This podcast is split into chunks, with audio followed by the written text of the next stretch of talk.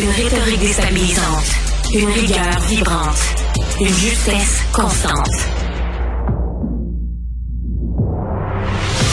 Philippe Vincent Foisy. On a beaucoup parlé d'inflation dans les euh, derniers jours, dans les dernières semaines, dans la dernière année. Puis l'un des sujets qui revenait souvent, c'était attention aux hausses de salaire.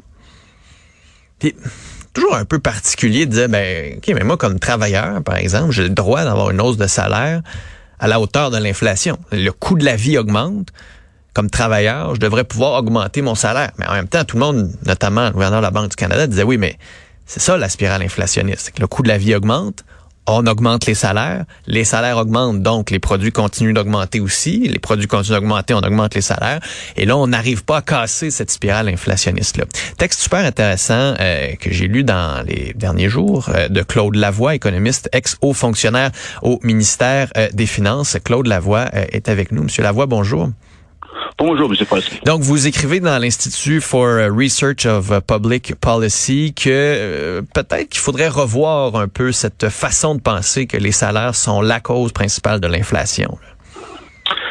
Oui, je pense que c'est. Je veux d'abord pour, pour clarifier, j'ai aucunement l'intention de questionner la décision de la banque au niveau des taux d'intérêt, mais ce que je me questionne, c'est les les cadres de pensée de la politique monétaire dans lesquels ils prennent ces décisions et le processus décisionnel. Dans le fond, euh, ça me surprend qu'il y ait eu tant euh, d'acharnement par les banquiers centraux, euh, non seulement au Canada, mais aussi, on l'a vu aux États-Unis, en Europe, donc cette, cette crainte-là de cette spirale inflationniste, puisque ça, ça correspond pas tellement euh, à l'évidence empirique et euh, les leçons qu'on a appris depuis la, la, grande crise financière. Dans le fond, euh, même, même dans les, dans les, par exemple, dans les papiers de de, de, background, excusez-moi, sur euh, lors du renouvellement des, des sites d'inflation.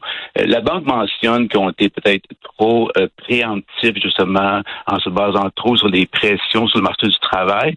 Euh, et, et, dans ce contexte-là, il y a eu beaucoup de réformes au niveau des gouvernances des banques centrales dans les dernières années. Puis, donc, ça me surprend que toutes ces leçons-là et l'évidence empirique, je pense, qu'il est, de, de plus en plus clair que le modèle standard que les sont trop utilisent, dans le fond, que les, les, prix sont nécessairement déterminés par les coûts et remis en question, que tout d'un coup, on, revient au galop avec un peu cette, cette ancienne, un peu cette pensée-là que les, que les salaires sont dangereux. Donc, c'est un peu ça que je questionne dans, dans mon article. OK, mais qu'est-ce qui fait cette inflation de bord? si c'est pas les salaires, parce que vous vous le notez, vous dites les salaires en, avril 2021-2023 ont augmenté de 4,2% alors que l'inflation était de 5,6.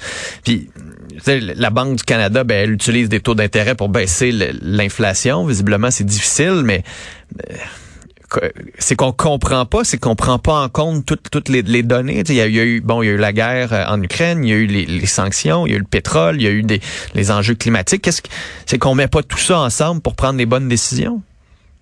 Non, je pense qu'on on, sait que la, la la raison globale pourquoi l'inflation est forte, évidemment, c'est que la, demande est plus forte que l'offre, donc il faut ralentir l'économie.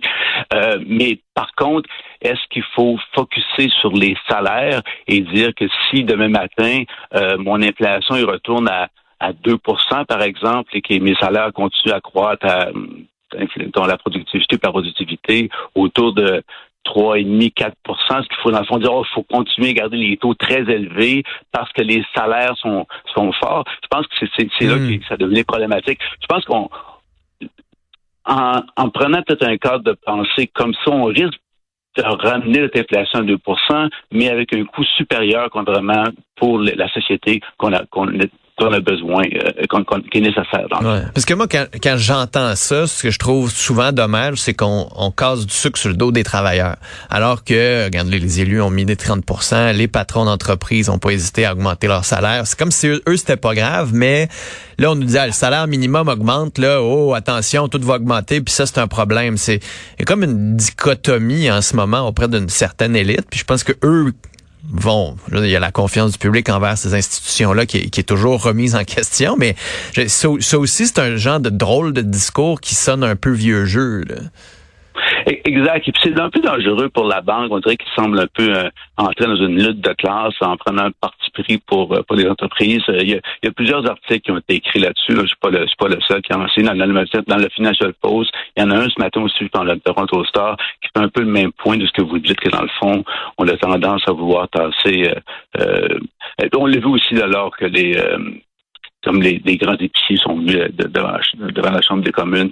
C'est si vous êtes en entreprise puis que tout d'un coup vous avez le produit le, le plus cool sur le marché, puis que tout le monde demande votre, euh, votre produit, vous allez augmenter vos prix indépendamment de vos coûts, vos coûts des travailleurs. Je pense que c'est plus après ce que c'est qui, qui, va, qui va être important. Mais je pense que c'est ce qui se passe que les marges de profit bénéficiaires sont, sont pro-cycliques, donc ils, hmm. font en sorte que lorsqu'il y a une grosse demande, mes marges de profit vont augmenter. Et, euh, et je pense que c'est côté du, euh, du de cette pensée-là, je pense, qu'elle est un peu manquante, que dans le fond, supposant que ce qui arrive, c'est qu'il y a une grosse demande, donc les coûts augmentent, donc mes prix augmentent. Non, non. Il y a une grosse demande, donc mes marges de profit augmentent, et puis, ben, les travailleurs, euh, évidemment, vont essayer d'attirer, la couleur de leur côté, mais avec euh, le pouvoir de le pouvoir de négocier un travailleur étant étant ce qu'il est aujourd'hui, c'est plus difficile. Puis vous avez travaillé au gouvernement du Canada, vous l'avez vu de l'intérieur cette cette machine là.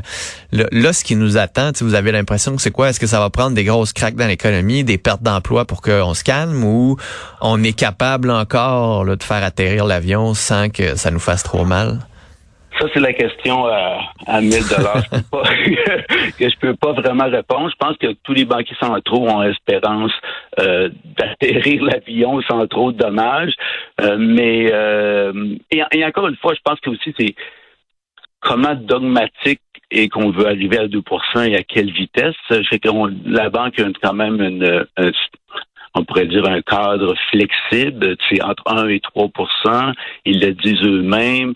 Euh, dans ce cas-là, est-ce qu'il faut vraiment absolument aller à 2% très rapidement et prendre des coûts plus élevés ou aller plus graduellement? Encore une fois, c'est des débats qu'on peut avoir. Bon, mais écoutez, on va continuer de les avoir. Claude Lavoie, merci beaucoup d'avoir été là.